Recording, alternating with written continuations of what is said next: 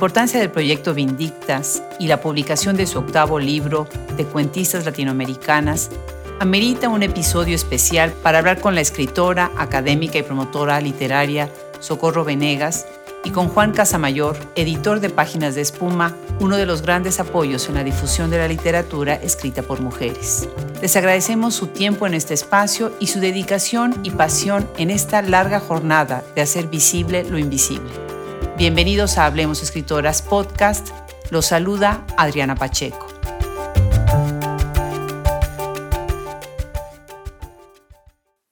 Pocas veces Hablemos Escritoras Podcast tiene el privilegio de encontrar dos voces fenomenales en la cuestión de promoción de la literatura, de la cultura.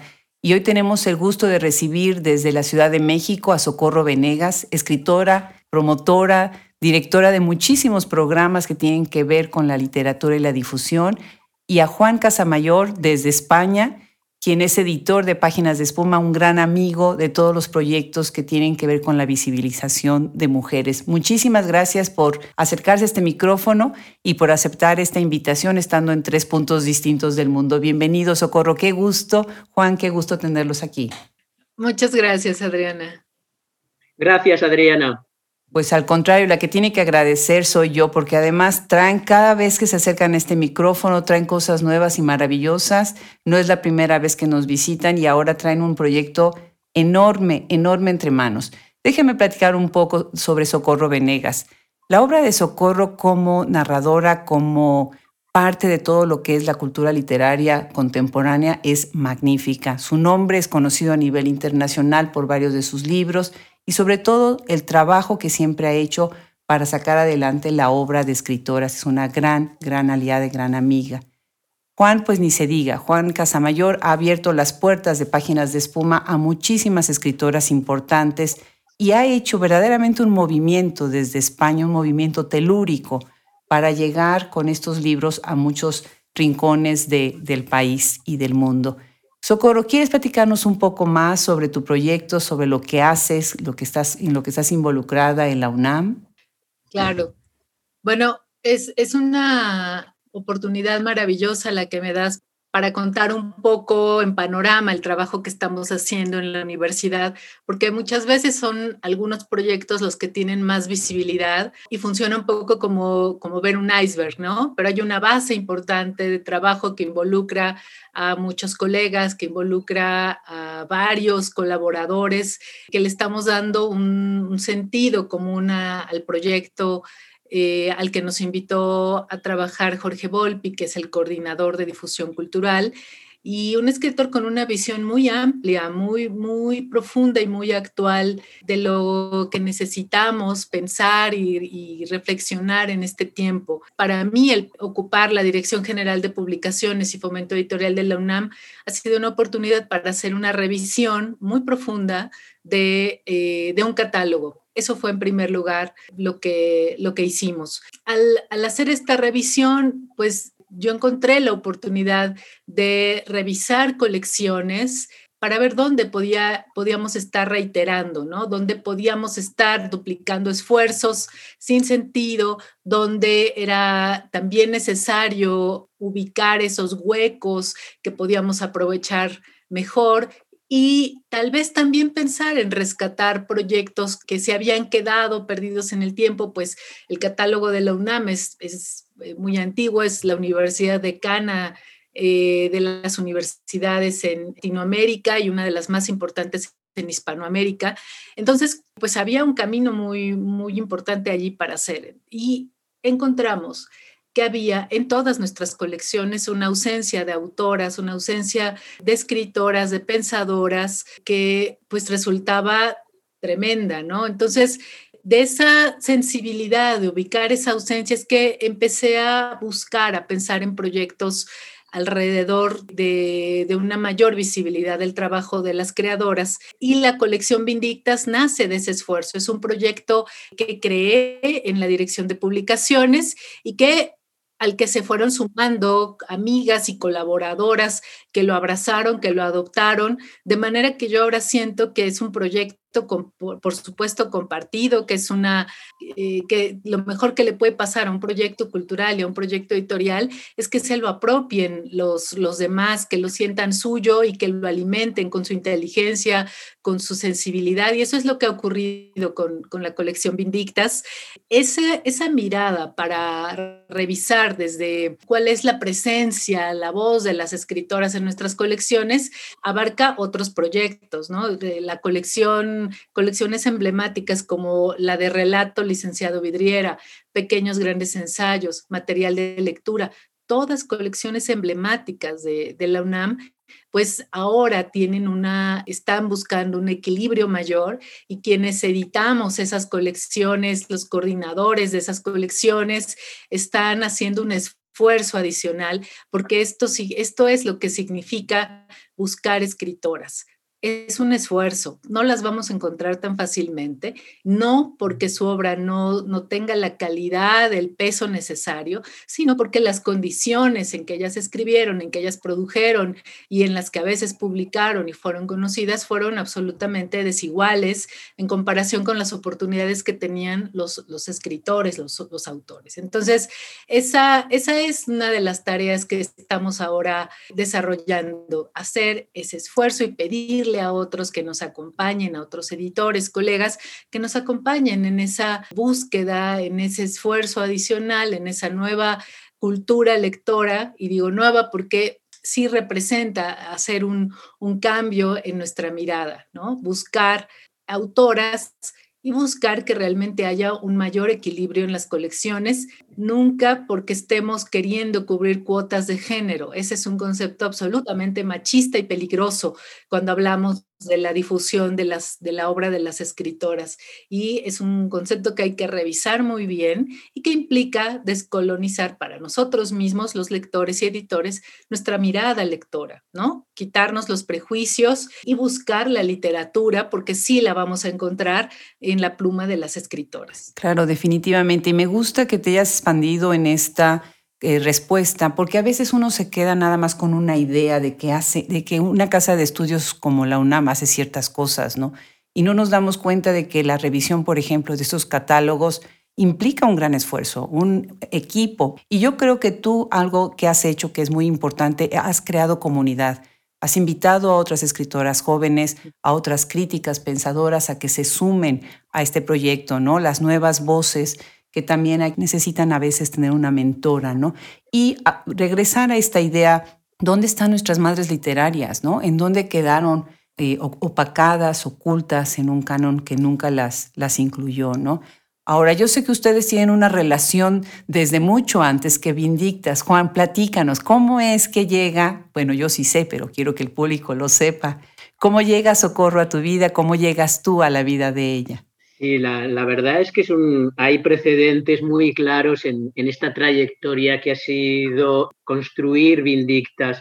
A Socorro la, conocí eh, eh, por un correo que llegó hace ya eh, casi dos, años, un poco más de dos años, donde descubrí el primer paso para conocer su nuevo libro de cuentos, La memoria donde ardía, que supuso atravesarme como lector y encontrar todo aquello que busca en un momento dado un lector, un editor y la necesidad de trabajar con una escritora, con una lectora que había detrás eh, y que se reconocía en su escritura y desde luego con, la editora.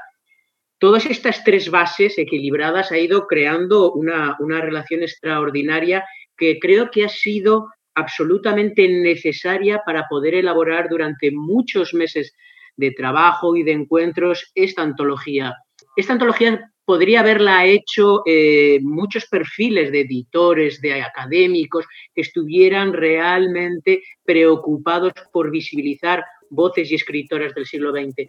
Pero creo que la mirada más profunda, un poco más enriquecida, un poco más compleja, viene dado porque hay una relación previa. Ante este proyecto no solo había dos antólogas, sino que había dos lectoras, dos editoras y una relación muy larga que explotó realmente a la hora de hacer este proyecto. Qué maravilla. Bueno, y tú tienes una cierta tendencia a publicar a escritoras, lo cual aplaudimos muchísimo, ¿verdad? Sobre todo desde este, este micrófono. ¿Cómo, ¿Cómo es que entras en este en esta fascinación por leer el excelente trabajo que se está haciendo, no nada más a nivel contemporáneo, sino de, en todos los tiempos, ¿no? Pues mira, ha sido un proceso el, catálogo de páginas de espuma que cuando yo miro hacia atrás ha constado de, de varias etapas. Primero de una etapa inicial donde yo tuve la suerte de encontrarme con algunos escritores y algunas escritoras que fueron creando y modelando también al lector y al editor que soy. Es decir, la importancia, por ejemplo, en mi vida eh, de Clara Obligado ha sido fundamental para poder ver, para poder entender y poder comprender una mirada lectora, una mirada editora, una mirada donde había muchas orillas y desde luego algunas reivindicaciones muy necesarias que había desde recuperar las voces de las escritoras a recuperar las voces del exilio todo este trabajo se ha ido construyendo y por otro lado, desde luego, hay una lectura. Eh, ante todo, eh, tú lo sabes bien, Adriana, un editor es un lector, te lo he dicho varias veces, y eso ha ido configurando en el catálogo mi lectura y mi mirada, y yo fui el primer sorprendido del hallazgo de que el catálogo poco a poco iba armando toda una constelación, toda una nómina de escritoras que irrumpían en el discurso monolítico, perpetuado y masculino, que incluso páginas de espuma podía tener. Descubrí una nueva forma de ver y esto lo he aprendido con las lectoras, con las profesoras y desde luego con las escritoras. Y la última fase te diría que ha sido Vindictas, cuentistas latinoamericanas, que tiene un precedente que yo casi lo, espejeo, eh, que sería insólitas, pero vindictas por cómo surge, y hablaremos luego, desde dónde surge y como hemos dicho al principio, la compañía de, socorro para poder hacer este proyecto han sido definitivamente importantísimos. Magnífico, magnífico. Socorro, ¿por qué Vindictas? Bueno, cuando comencé a darle forma al proyecto que vino acompañado o que, o más bien que se derivó de una de una lectura que hice de un post, un testimonio de Ave Barrera, una joven escritora, y ella lamentaba que se había leído muy poco una novela de Luisa Josefina Hernández. Y ese fue como el detonador en mí para, para pensar eh, justo ya habíamos detectado estas ausencias ¿no? en, los catálogos de publicaciones de la UNAM y, yo justo pensé esto que le sucedió a, esta escritora, Luisa Josefina Hernández, una autora del siglo XX, pues le pasó a muchas otras escritoras. Y, esa fue la reflexión que, detonó en mí el, proyecto, ¿no? Luego empecé a trabajar y le propuse a Ave Barrera que se sumara a mi equipo, que se sumara con este proyecto y ella aceptó, abrazó el proyecto eh, y empezamos a elucubrar eh, sobre cuál podía ser un nombre. Pensamos que tenía que ser un nombre muy poderoso, un nombre que le diera sentido, que fuera como una especie de grito de batalla para proyecto como Vindictas y ella trabajó con Lola Horner, una amiga querida que también se sumó al, al, proyecto. Trabajaron en una propuesta de nombre y luego apareció Ave, me trajo, puso Vindicta en singular y como todos los mejores proyectos se, volvió una, un trabajo colectivo, ¿no? Y yo añadí la S, le dije tiene que ser en plural y comenzamos a partir de allí a, trabajar, a leer novelas, a conseguirlas, a pedirlas. Y bueno, desde entonces pues ha sido un magnífico trabajo en equipo que como tú bien dices ha hecho comunidad, ha sumado otras miradas. Y lo que a mí me interesaba mucho de, al, invitar a AVE a sumarse al proyecto, me interesaba que fuera siempre la voz de una escritora de la generación de los 80, nacida en los 80, la que escribiera el prólogo de, en las novelas que íbamos a publicar, ¿no? Así comenzamos la primera invitación a Ave fue esa, que escribiera el prólogo y después ya, eh, como ella me decía que sí a todo, Adriana, entonces yo le fui pidiendo más y más cosas. Y, yo no tengo, Sí, y yo no tengo límite, entonces yo pido más y ella daba más y yo pido más y ella daba y ya ves dónde estamos ahora, ¿no? Entonces... Es muy generosa, Ave es muy generosa. Esa generosidad de, de un pues de un compañerismo, eh, su inteligencia, su lectura, su conocimiento, todo, todo eso se ha sumado acá a, a, lo que yo podía aportar y lo que han podido aportar otras colegas escritoras como Claudina Domingo, Jasmina Barrera, la propia Lola Horner, con quien se trabajó el nombre de la colección. Eh, de verdad te lo digo, yo creo que este es un proyecto comunitario, eso es Vindictas, y qué maravilla que sea desde la UNAM el espacio de la reflexión, el espacio de la crítica, el, espacio para darle una mayor proyección a una colección como esta, que sea desde aquí, desde donde estamos ahora irradiando estas, estas, estos pensamientos y estas reflexiones que buscan cuestionar el canon, pero sobre todo se trata de releer el continente entero, ¿no? que, está lleno de escritoras a las que necesitamos leer, de veras que lo necesitamos. Este, este es un proyecto fascinante, fascinante, de verdad. Quienes nos están escuchando ahorita tienen que revisar los ocho libros que han salido ya de, esta, de este gran esfuerzo.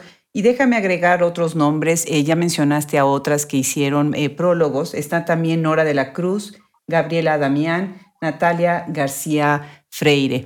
Muchísimas gracias por incluir a estas jóvenes y talentosas escritoras. Qué, qué gusto trabajar en equipo así. La agradecida soy yo. Pues yo creo que todas estamos, todos estamos, porque Juan yo creo que se ha de entusiasmar mucho con lo que se está haciendo. Por otro lado, Socorro, a mí me parece que este tipo de proyectos es tan complicado no acotar. Por ejemplo, ¿qué dices? Dices, las escritoras mexicanas, cuando estás hablando de escritoras mexicanas, las que nacen en México, las que producen en México, las que se quedan en México, o las escritoras mexicanas que se van y producen desde fuera, o las escritoras mexicanas que son por adopción, que ya tienen tantos años viviendo en México, que aunque sean cubanas o sean sudamericanas de otros países, pues es difícil acotar. Lo mismo pasa con las generaciones, con los temas, ¿no? Qué, complicado. ¿Cómo, ves este aspecto de compilar voces? Sí, tienes toda la razón en, ver la, complejidad de, pues de poner los límites en un proyecto, pero son indispensables para poder afianzar este puente intergeneracional de autoras nacidas en el siglo XX, ¿no? Autoras que muchas de ellas ya no están vivas, y que pudieran sus obras dialogar con las generaciones más recientes, concretamente con las autoras nacidas en los 80, pues allí debajo de ese puente, digamos, hay autoras, escritoras maravillosas que por supuesto que en algún punto de, de, este proyecto de Vindictas han sido también consultadas, que leemos, que tenemos mucho más cerca, pero, pero bueno, había que empezar. La primera deuda a saldar tiene que ver con recuperar esas voces de escritoras eh, anteriores a nosotras. Yo creo que este justamente estamos viviendo el momento de la generosidad. Es el momento de dejar paso a esas antecesoras, a esas madres y abuelas literarias y también iremos sumando el análisis y reflexión de escritoras de generaciones posteriores, como ya hemos hecho, ¿no? A este proyecto de Vindictas ya hemos invitado a acompañarnos en la reflexión, por ejemplo, a Carmen Bollosa, a Sandra Lorenzano. Eh, yo me he reunido con todas las académicas e investigadoras del taller Diana Morán, con Ana Rosa Domenela, con Luz Elena Zamudio. Escucharlas, atenderlas, es, es fundamental para, para alimentar un proyecto como Vindictas. Entonces, eh, en el tiempo ya iremos viendo hacia dónde se puede mover, cómo se puede ir manifestando más este proyecto y, el, y el diálogo que se pueda, por supuesto, plantear con otras generaciones muy vivas, pero pues sí, fundamental para una colección literaria o para un proyecto como el tuyo, saber qué es lo que quieres, qué criterios vas a atender. Y en el caso de Vindictas han sido clarísimos, ¿no? Se trata, como decía, de abrirle el paso, la luz a ese siglo XX tan oscuro, tan todavía tan velado para las voces de, de las escritoras a las que hemos ido recuperando. Claro, claro, y definitivamente aplaudo el esfuerzo y la entrega, porque es muy fácil iniciar un proyecto y después dejarlo, bueno, a veces hasta morir, ¿no? Tienes toda la razón. No, tenemos, somos fábricas de ideas. Es maravilloso producir ideas. Pero fíjate, por ejemplo, a menudo pienso en el, la ley del derecho de autor no protege las ideas, ¿no? Te protege cuando el proyecto está acabado, cuando está, claro, podemos tener ideas magníficas, maravillosas y, necesidades y, y, retos y verlos claramente, pero emprenderlos, trabajar por ellos, esa es otra cosa y, y en eso nos hemos empeñado. Esto es más que eh, echarnos el rollo, es mucho, mucho trabajo y, tú lo sabes muy bien. Claro, definitivamente, definitivamente. Pues qué gusto que, que lo hayas abordado desde este punto de vista. Y bueno, pues hoy vienen a presentar un libro que a mí me sorprendió muchísimo cuando lo vi, porque cuentistas latinoamericanas, como que yo había pensado todo Vindictas con México y uno de los esfuerzos que hacemos desde Hablemos Escritoras es precisamente incluir a, las, a todas las otras naciones de, habla hispana, ¿no? Así que este es un verdadero lujo que, que haya llegado. ¿Cómo, ¿Cómo es que empieza esta relación? A mí me parece fascinante ver en el prólogo del libro, ustedes están como haciendo una correspondencia, se están escribiendo. Y me encanta cómo están dialogando enfrente del lector. Es como si estuvieran escondidos atrás de la cortina o nosotros atrás de la cortina viéndolos cómo ustedes platican sobre este proceso de estar uno de un lado del, del océano y el otro del otro lado.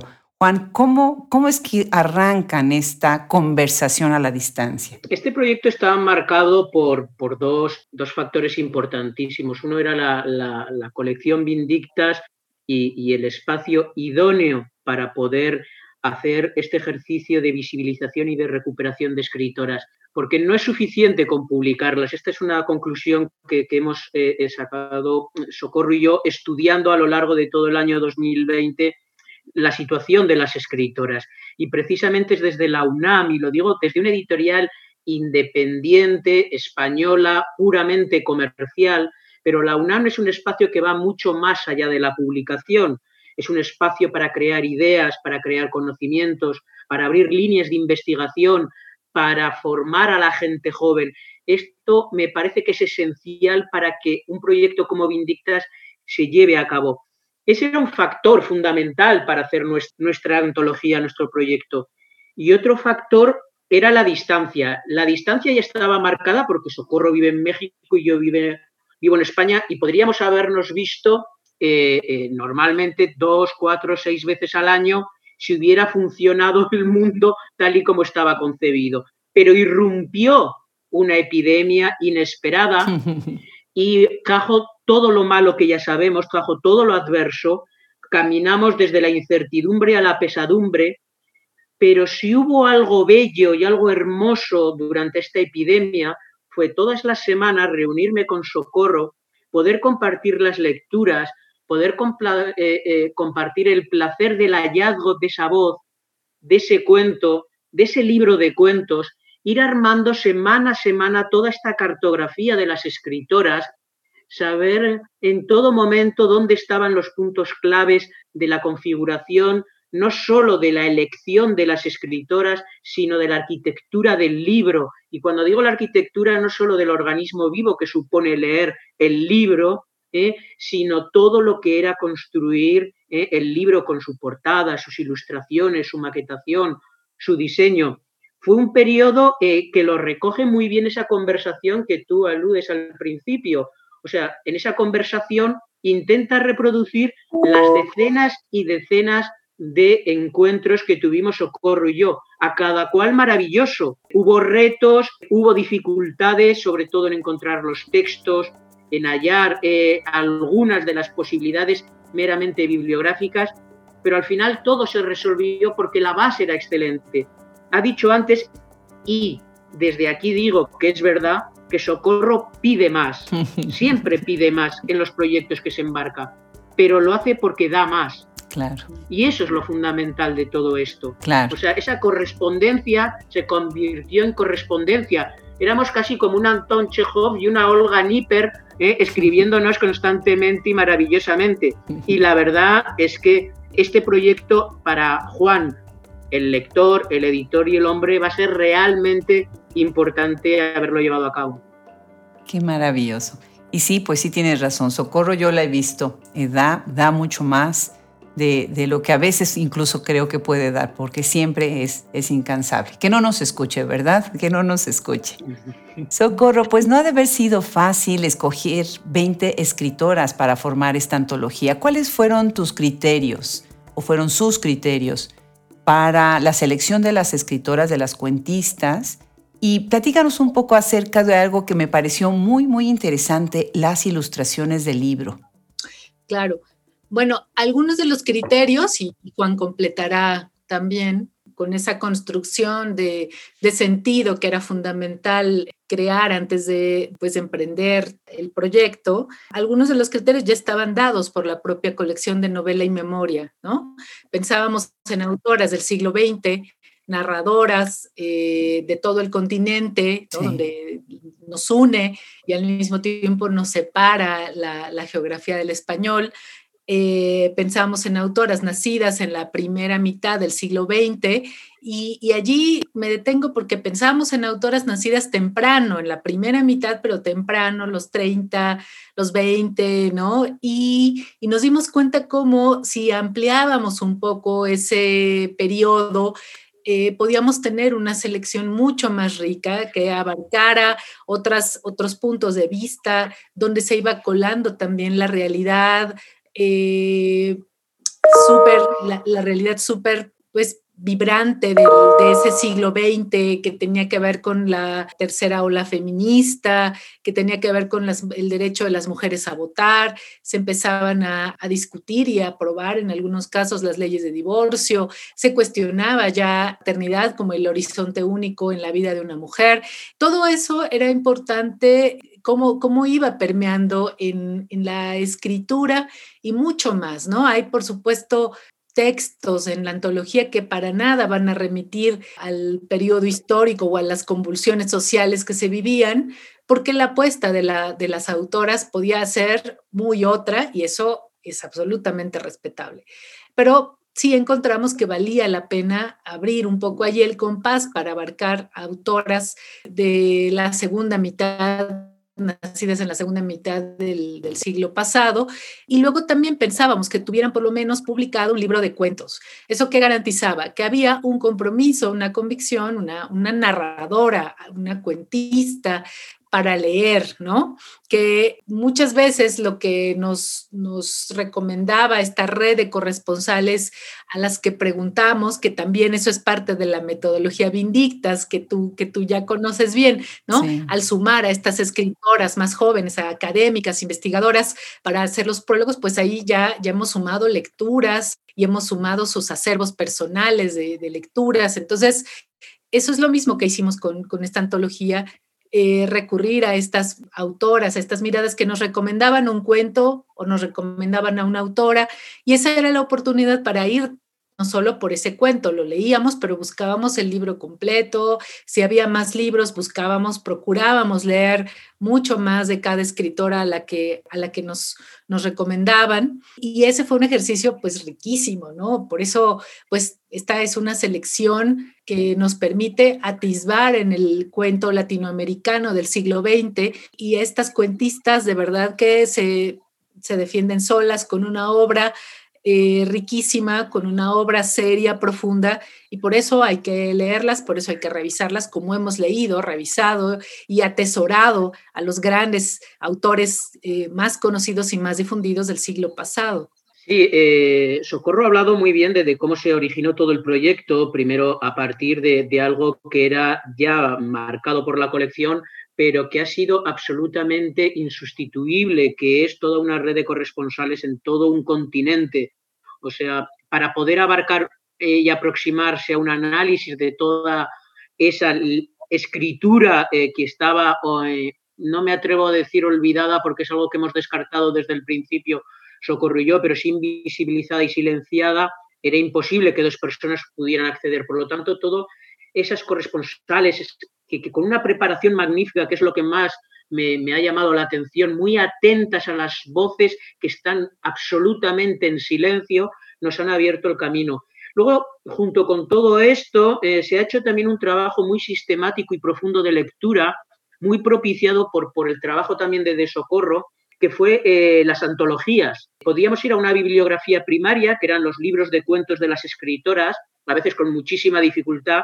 A Socorro le encantaba cómo yo sacaba casi primeras ediciones y únicas de estas escritoras casi debajo de, de una chistera, saliendo como si fuera un mago, pero ella era como, tenía una tenacidad y una profundidad de ir descubriendo antologías y me iba mostrando nóminas y daba igual la naturaleza de la antología, daba igual que estuviera hecha por un criterio de, género literario, que fuera policíaca, fantástica o más realista, da igual que estuviera hecha por una universidad o por una editorial, siempre había un criterio que compartían. No, había escritoras casi, era un porcentaje irrisorio lo que había. Eso indicó un poco también ante lo que nos enfrentábamos, bibliográficamente dónde estábamos y sobre todo indicaba algo que es lo que más nos ha molestado y rabia nos ha podido dar en todo este proceso. Uno, la falta de esfuerzo lector que ha habido históricamente, porque para leer a las escritoras nos hemos dado cuenta que hay que esforzarse y esto no se había hecho. Y otra rabia que nos da es no haber leído, Socorro y yo, estos textos cuando teníamos 20 años. ¿Qué escritora sería Socorro? ¿Cómo sería la memoria donde ardía si hubiera leído media docena de libros de aquí? ¿Cómo sería yo como editor? ¿Hubiera partido de forma distinta a cómo lo he tenido que hacer? Todo esto fue eh, eh, un mundo de, criterios, de puntos de partida y puntos de llegada que fue construir Vindictas. Tengo que confesarles que estoy verdaderamente conmovida. O sea, me, me, emociona tanto escuchar esta pasión y este esfuerzo tan grande que han hecho de verdad que qué afortunados somos ahorita de estar viviendo este momento y de tener gente como ustedes que quieren verdaderamente cambiar el ritmo de el ritmo tan equivocado que tomaron las cosas.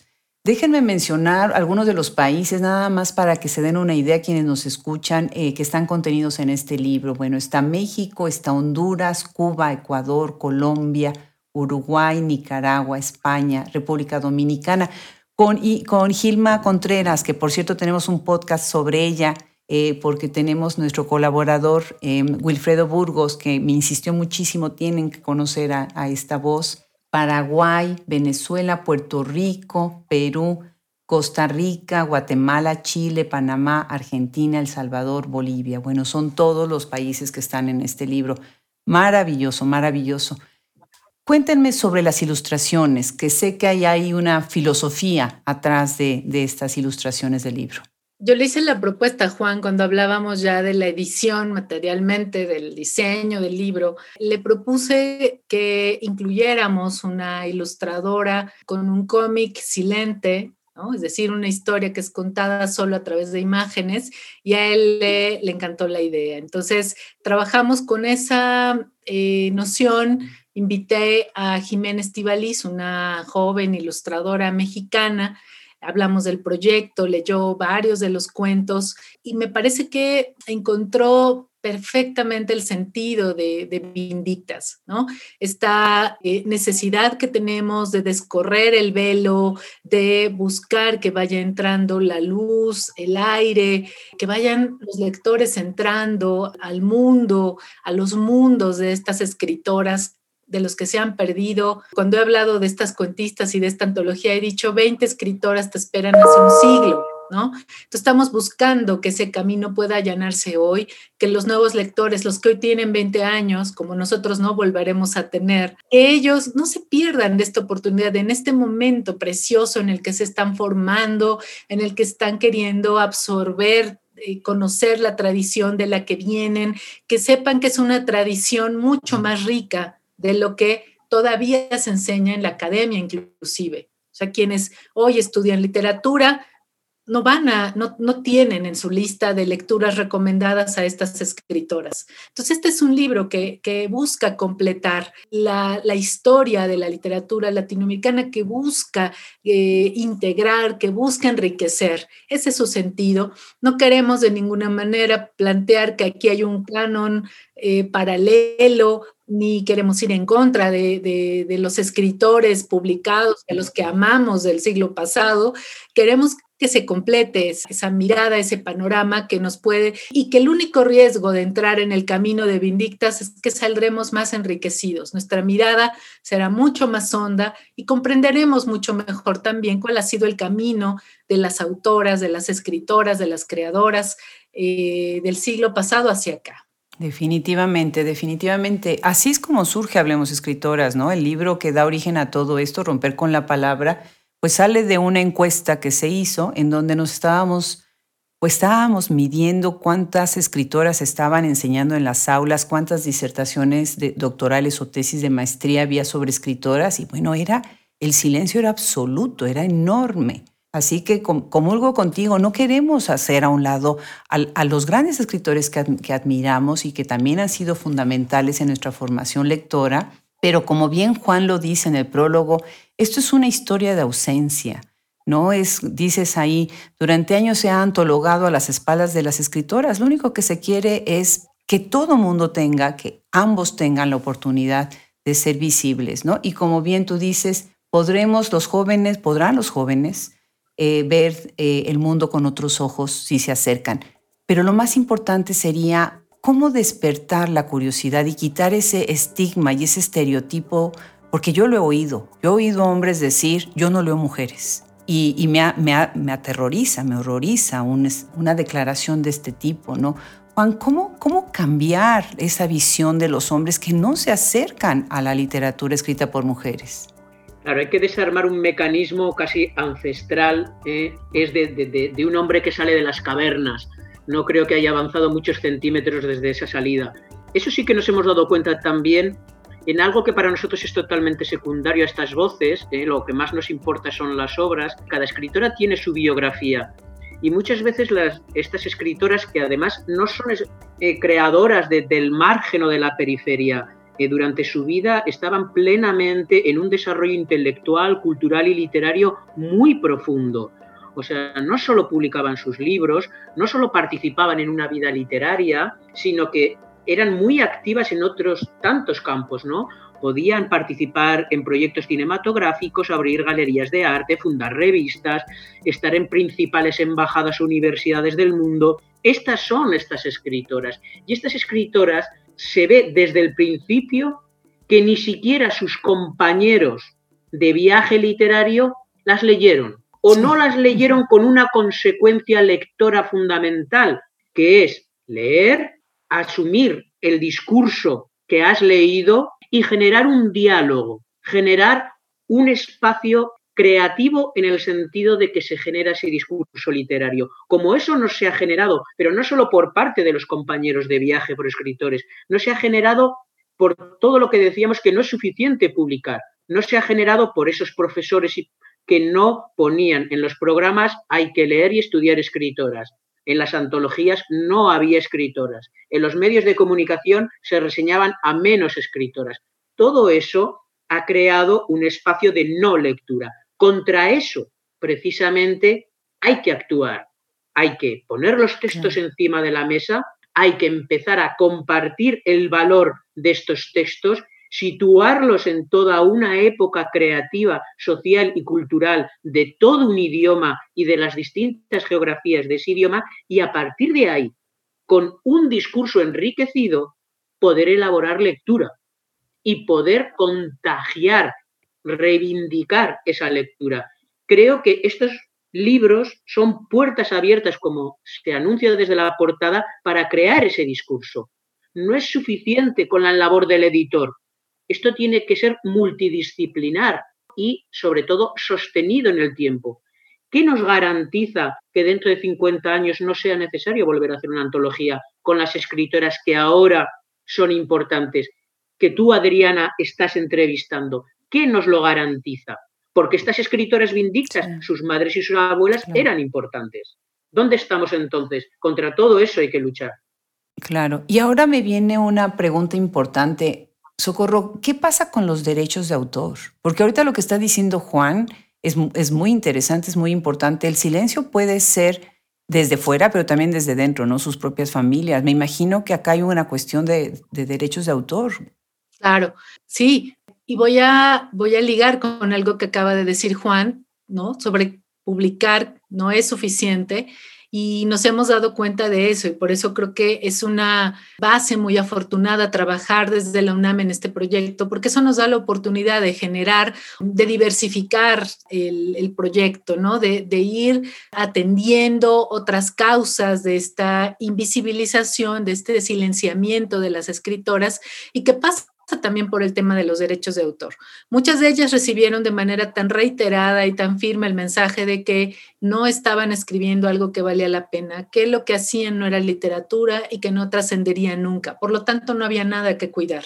y no había nada dejar consignado en un testamento. Entonces, la mayoría de las autoras que ya no viven del siglo pasado, pues eh, murieron intestadas, y no siempre, no siempre la familia ha sido la mejor aliada para preservar las obras o para continuar con su difusión. Algunos editores muy tranquilamente me han dicho cuando cuento esto, pues si la familia no quiere que la obra se publique, hay que respetarlo, si hay que eh, hacer caso por algo, es que no quieren que se publique. Pues, sí, porque hay muchos prejuicios que, que, subsisten. Entonces yo creo que sí tenemos que luchar por generar una conciencia muchas veces dentro del propio ámbito familiar de las escritoras para eh, decir por qué esas obras son importantes para los lectores, por situar para ellos mismos en la familia el trabajo creativo de la madre, de la abuela, de la tía, ¿no? Entonces, eh, es una labor que, que, hemos estado haciendo desde la colección de novela y memoria, en algunos casos con mayor fortuna que en otros, pero lo más grave que ha ocurrido, porque ha habido de verdad un equipo de trabajo muy, muy comprometido en, en este proceso, lo más grave que ha sucedido es que tengamos que posponer y aplazar eh, ciertos proyectos mientras conseguimos y gestionamos todo el asunto legal. Y este tema nos, nos dio pie para generar un seminario que se llamó Derechos de Autora para Autoras, justamente para ir creando conciencia entre las escritoras y las artistas, no solamente no solamente convocamos a escritoras, lo abrimos a gestoras, a, representantes, agentes de derechos, para que entraran y vieran con perspectiva de género por qué es importante hacer una labor de difusión de una cultura de la legalidad alrededor de la obra de las escritoras, de las creadoras, de las artistas. Y es algo que también el propio Jorge Volpi ha impulsado, que esta reflexión que propone Vindictas se lleve a otros espacios, de las artes visuales, del teatro, de la danza, porque no es eh, situación, este desconocimiento y, esta necesidad de reivindicar a las, a las artistas, pues no solamente pasa por la literatura, sino por todos los territorios de la creación. Entonces, hemos buscado ir,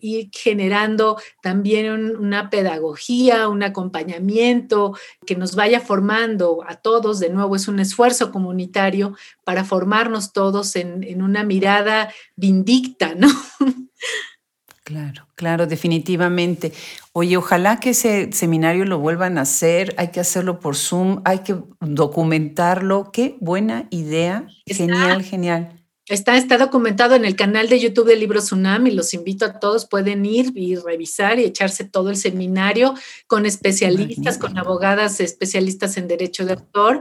Y además también hemos hecho seminarios sobre la la colección de novelas con escritoras, con, estuvo Carmen Boullosa, estuvo Sandra Lorenzano, estuvieron propias prologuistas de, las novelas participando en, en, este seminario y tenemos planes de continuar con esa actividad, porque de estos libros hay que hablar, hay que hacer, mm, fortalecer mucho las redes que ya tejimos y como dice Juan, es un esfuerzo continuado, permanente, constante, cuyo objetivo es que sea innecesario otro esfuerzo como este, que sea necesario otro rescate en, dentro de unos años. ¿no? no tendría por qué ser necesario si todos nos volvemos los lectores, sobre todo eso, sobre todo los lectores, pero en algunos casos también los editores, los promotores de lectura, los libreros, los bibliotecarios, que le demos difusión y que le demos espacio a estas escritoras. Claro, claro. Cuando vi el índice del libro, uno de los nombres que más me, llamó la atención es que está María Luisa Puga. Y no sé si ustedes saben, pero la hermana de María Luisa Puga tuvo a bien donar los diarios de su hermana a, nuestra biblioteca, a la Nettie Lee Benson, en la Universidad de Texas en Austin. Son una joya, una joya. Y cuando tú recibes un donativo de este tipo, eh, o se compra o se adquiere alguna colección, lo que la gente a veces no sabe es que cuesta dinero la universidad mantener, difundir, cuidar, proteger y después hacerlo pues mucho más visible, porque para eso te lo están dando, no para volverlo a guardar en un cajón. Entonces, para ir cerrando esta, esta magnífica conversación, yo quisiera hacerles una pregunta que va a ser un poquito injusta, pero, pero quisiera yo escuchar qué me dicen. Cada uno de ustedes, de estas escritoras, de estas 20 escritoras, ¿se identificaron con alguna de manera especial o, les provocó algo de manera especial alguna de ellas y cuál, cuál fue? Una escritora que a mí me parecía fundamental que estuviera en la antología, ese cuento que es potente, feroz, que nos muestra la vida en estado puro y, esos momentos que nos hacen sentir más vivos que nunca, que es eh, que tiene que ver con la, el conflicto amoroso, la ruptura, los celos, eh, ese desencuentro vital eh, que vemos milimétricamente trazado en, en, ese cuento de María Luisa Puga. Y a quien conocí muy joven yo, la busqué, fui a su taller a, Michoacán, a Erongarícuaro, donde ella trabajaba, ah, estuve allí compartiendo con ella, una extraordinaria persona, generosísima. Y bueno, parte de, de, la riqueza que ha sido Vindictas, la antología de cuentistas, para mí personalmente también tiene que ver con llevarme la obra de María Luisa a la colección de novela y memoria, donde muy pronto vamos a publicar el Diario del Dolor, con una introducción de Brenda Navarro, una reflexión preciosa también alrededor de la obra y de, y de ese libro que nos propone una mirada incluso política sobre el tratamiento del dolor en nuestra, en nuestra sociedad.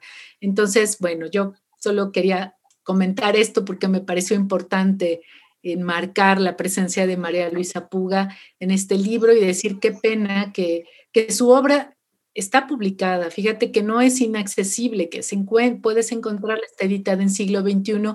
Quizá falta allí un twist de la propia editorial para, para difundir mejor sus libros, ¿no? Yo me han llegado sugerencias en redes sociales de lectores que me dicen, rescaten a María Luisa Puga, no encontramos sus libros y sin embargo están disponibles. Entonces, pues bueno, ahí hay un pendiente. Claro, claro que sí. Pues muy bien tu comentario, muchísimas gracias. Juan, Juan, ¿qué nos dices? Y después tú como escritora también complementarás. Para ti, Juan, ¿quién fue así como que te captó toda tu atención?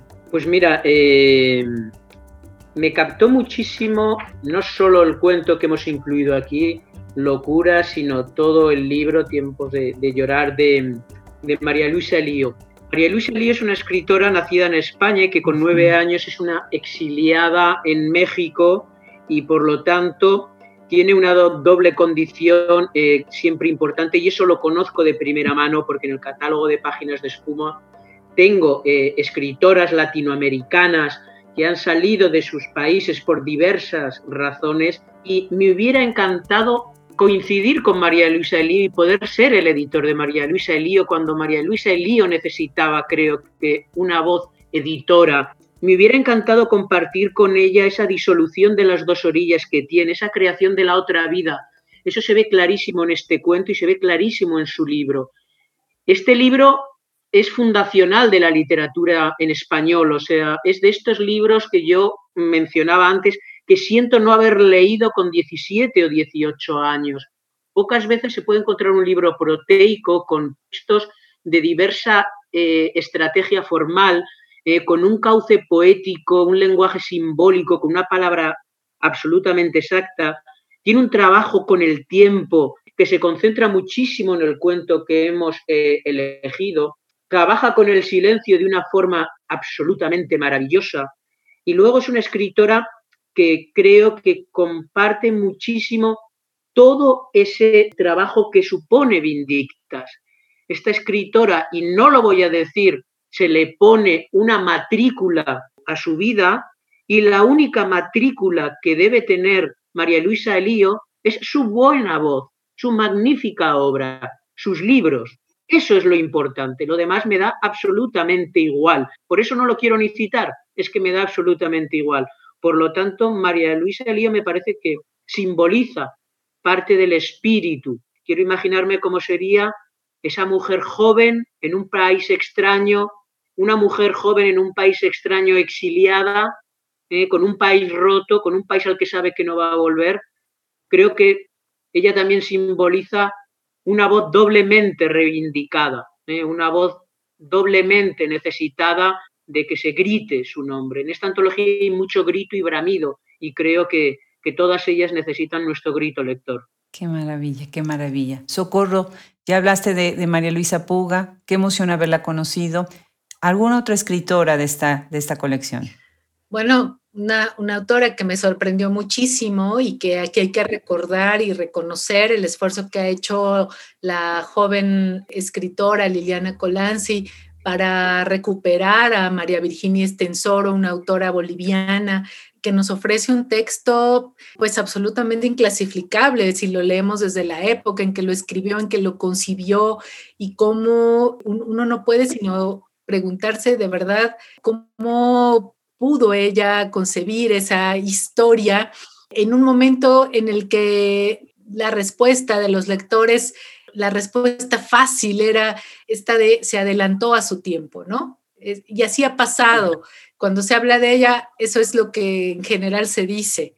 Y lo que hay que saber es que pues no se adelantan a nada ninguna de estas escritoras. Es, es, el, es la sociedad heteropatriarcal, la sociedad ultraconservadora, esos son los lastres con, las que, con los que estas escritoras lucharon en su tiempo. Entonces, María Virginia Estensoro nos ofrece un cuento que uno debe sumar a las lecturas de María Luisa Bombal, a la lectura de Juan Rulfo. Por eso es tan importante completarnos como lectores conociendo lo que las, las escritoras han, han, hecho, sabiendo qué es lo que ellas quisieron decir, qué propusieron, no solamente por, por los temas que trataban, no solo por cómo los trataban, sino porque hay dentro de sus historias de verdad una poética y una política también del cuerpo. Entonces hay, hay allí mucho más eh, que podemos encontrar, es, es, un tesoro hecho de varios eh, filamentos, digamos, ¿no? Que tendremos la oportunidad de conocer si solo nos aventuramos en, en, estas páginas y sobre todo si asumimos el reto que implica Vindictas. Y el reto es que continuemos con el esfuerzo lector de buscar escritoras. Claro, definitivo. Me encantó verla también porque estamos empezando ya a prepararnos para el año que entra, empezar a entrevistar escritoras bolivianas, porque no hay mucha difusión de las letras de escritoras bolivianas. Entonces, ella va a ser pues un punto de partida para nuestra educación literaria. Y agradezco mucho que ustedes abran el camino es tan importante llegar a estos países que no, que no tienen tanta presencia. Pues qué cosa más emocionante, de verdad. ¿En dónde vamos a comprar este libro? ¿En dónde todo el mundo va a ir y comprar este y todos los otros libros de Vindictas? Bueno, en México los encuentran en todas las librerías. Hemos hecho un esfuerzo de distribución y difusión muy grande y nos alegra que los libreros además sean eh, solidarizado y sumado al, proyecto porque ya hemos podido encontrar en las mesas de novedades más de un libro, más de un título de la colección de Vindictas y de los otros proyectos editoriales de la UNAM.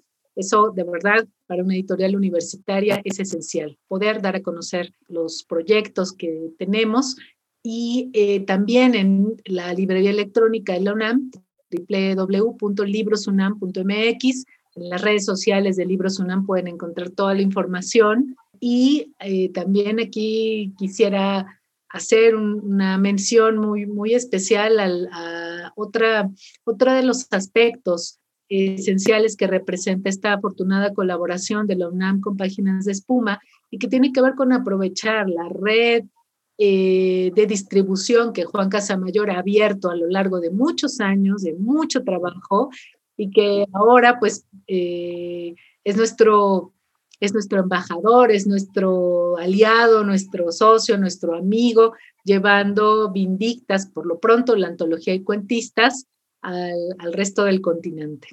Claro. Entonces también a través de tu página y de tu red, este, Juan. Sí, efectivamente, eh, yo creo que la complementariedad de los dos proyectos de UNAN y Páginas de Espuma eh, ha dado unos frutos excelentes en muchos campos. Yo creo que que va a dar muchísimo más de sí esta, esta relación y, definitivamente en lo comercial también. El libro eh, en México está muy bien difundido, la, UNAM en ese sentido es un organismo maravilloso para difundir cualquier tipo de libro. En, España está ya en todas las librerías, eh, disponible en las grandes cadenas y en estos momentos está eh, algo que nos gusta mucho imaginar, los ejemplares de Vindictas descansan en las bodegas, en las panzas de los barcos que están cruzando en el Atlántico a distintos países y antes de que acabe el año, pues va a llegar a Uruguay, va a llegar a Chile, va a llegar a Colombia, eh, muy pronto también a Argentina. Es decir, vamos a recuperar también desde el lado más comercial la visibilidad de estas escritoras, algo que, a una editorial y en este caso a un conjunto de coedición debe, debe ser exigido creo que con ello se, cumple un trabajo que es importante y que se complementa con el libro electrónico, que también está disponible en todo el mundo a través de cualquier plataforma digital que se use. Poco a poco, pues se irá llegando a, a más lugares, pero el libro, la verdad, es que ha tenido una aceptación a nivel de librerías absolutamente extraordinario. Claro. Juan, ¿le decimos nuestro secreto a Socorro y a todos los que nos escuchan ahorita o, no lo decimos? Vamos a decírselo, sí, que se va a sorprender seguro. bueno, pues Hablemos Escritoras va a empezar a colaborar también en este gran trabajo que hacen editores, casas editoriales para empezar a vender los libros en Estados Unidos. Entonces, bueno, ya estamos en una larga conversación, ¿verdad, Juan? Eh, con muchos amigos que han ayudado en este proyecto y respondiendo a una, a una demanda, a una continua, continua demanda de, de quienes nos escuchan, pues también nosotros vamos a empezar a comercializar libros en Estados Unidos. Así que va a ser un honor, un verdadero honor llevar a todos los eh, hispanolectores en la Unión Americana este, esta maravillosa obra. Pues muchísimas, muchísimas gracias a los dos. Este ha sido un, podcast de delicia, de verdad que estoy emocionada, estoy conmovida por su entusiasmo, por su pasión, por su gran, gran compromiso. Muchas gracias, Socorro, muchas gracias, Juan. Gracias a ti, Adriana, de verdad, por el espacio. Bueno, pues encantada de conversar siempre contigo. Igualmente. Adriana, una vez más, muchísimas gracias por, por darnos voz y, por dar difusión a, la labor que, hacemos y más hoy que tenía un sentido absolutamente pleno.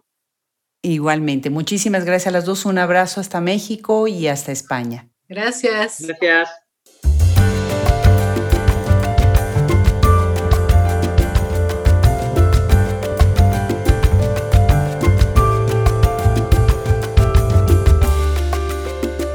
Una vez más, nuestro agradecimiento a Socorro Venegas y Juan Casamayor.